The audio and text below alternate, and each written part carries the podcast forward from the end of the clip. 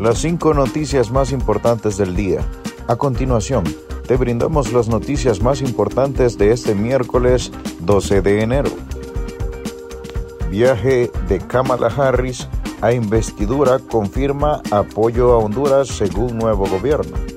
La asistencia de la vicepresidenta de Estados Unidos, Kamala Harris, a la toma de posesión de la presidenta electa de Honduras, Xiomara Castro, el día 27 ratificará el apoyo de Washington a su gobierno y el país centroamericano en general, según fuentes cercanas a la mandataria electa. La llegada de Harris fue confirmada el martes a F por Harry Dixon, uno de los miembros de la Comisión de Transición de Xiomara Castro, ganadora de las elecciones generales del 28 de noviembre del 2021. Dixon resaltó la importancia que tendrá el acontecimiento de Kamala Harris y otros gobernantes a la investidura de Castro, la primera mujer hondureña que ha sido electa presidenta en toda la historia política de Honduras.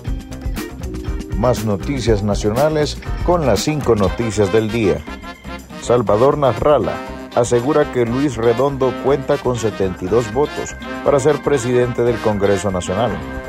El designado presidencial electo Salvador Nasralla aseguró este miércoles que Luis Redondo cuenta con 72 votos de los 65 que se necesitan para convertirse en el nuevo presidente del Congreso Nacional.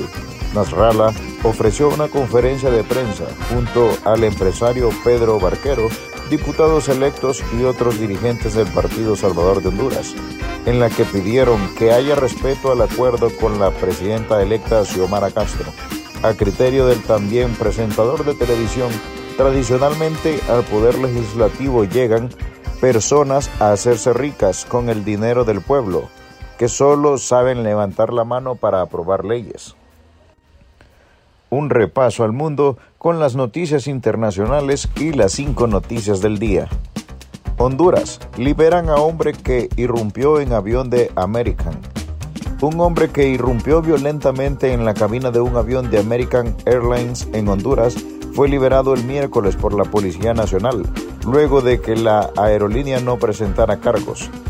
El Aeropuerto Internacional Ramón Villeda Morales de La Lima, en el departamento de Cortés, fue el escenario la víspera del inusual acontecimiento que fue grabado en video por trabajadores de la terminal aérea. Un pasajero ingresó abruptamente a la cabina del piloto y dañó parte de los controles de potencia.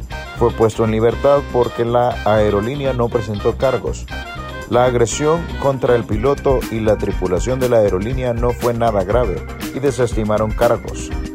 El vuelo que debían partir a Miami el martes por la tarde se vio demorado varias horas hasta que se asignó un avión de reemplazo. El vuelo arribó a Florida el miércoles por la madrugada, unas ocho horas más tarde de lo previsto. Seguimos la actualización informativa con las cinco noticias del día. Hay una llamadera a los diputados liberales de varios aspirantes a la presidencia del Congreso Nacional, según Gianni Rosenthal. El ex precandidato liberal Gianni Rosenthal aconsejó al Partido Libertad y Refundación ponerse de acuerdo si van a apoyar a Luis Redondo como presidente del Congreso Nacional, porque hasta ahora hay una llamadera a los diputados rojiblancos de varios aspirantes al cargo en ese instituto político. Recordó que ha vuelto a retuitear el comunicado del Consejo Central Ejecutivo del año pasado, dejando claro la posición del Pleno de la Autoridad Partidaria sobre apoyar al candidato que designe el Partido Libertad y Refundación. Además, se han mantenido comunicación constante con unos 33 diputados liberales electos, entre propietarios y suplentes, para sondear sus posiciones al momento de votar en la Cámara Legislativa.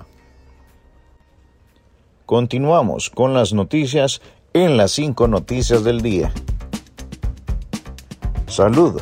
Vacunas pediátricas llegarán a más tardar en los primeros días de febrero. El viceministro de Salud, César Barrientos, informó este miércoles que entre la última semana de enero o los primeros días de febrero arribarían a Honduras más de 2 millones de vacunas pediátricas contra la COVID-19. Según el funcionario, la empresa farmacéutica Pfizer notifica una semana antes de su arribo el envío de las vacunas. Destacó que a la fecha, unos 5 millones de personas han recibido la primera dosis de la vacuna contra el COVID-19, es decir, un 80% de la población hondureña. También aseguró que 4.195.000 personas ya recibieron su segunda dosis de la vacuna y casi medio millón ya se aplicaron la dosis de refuerzo. Gracias por tu atención. Las cinco noticias más importantes del día te invita a estar atento a su próximo boletín informativo.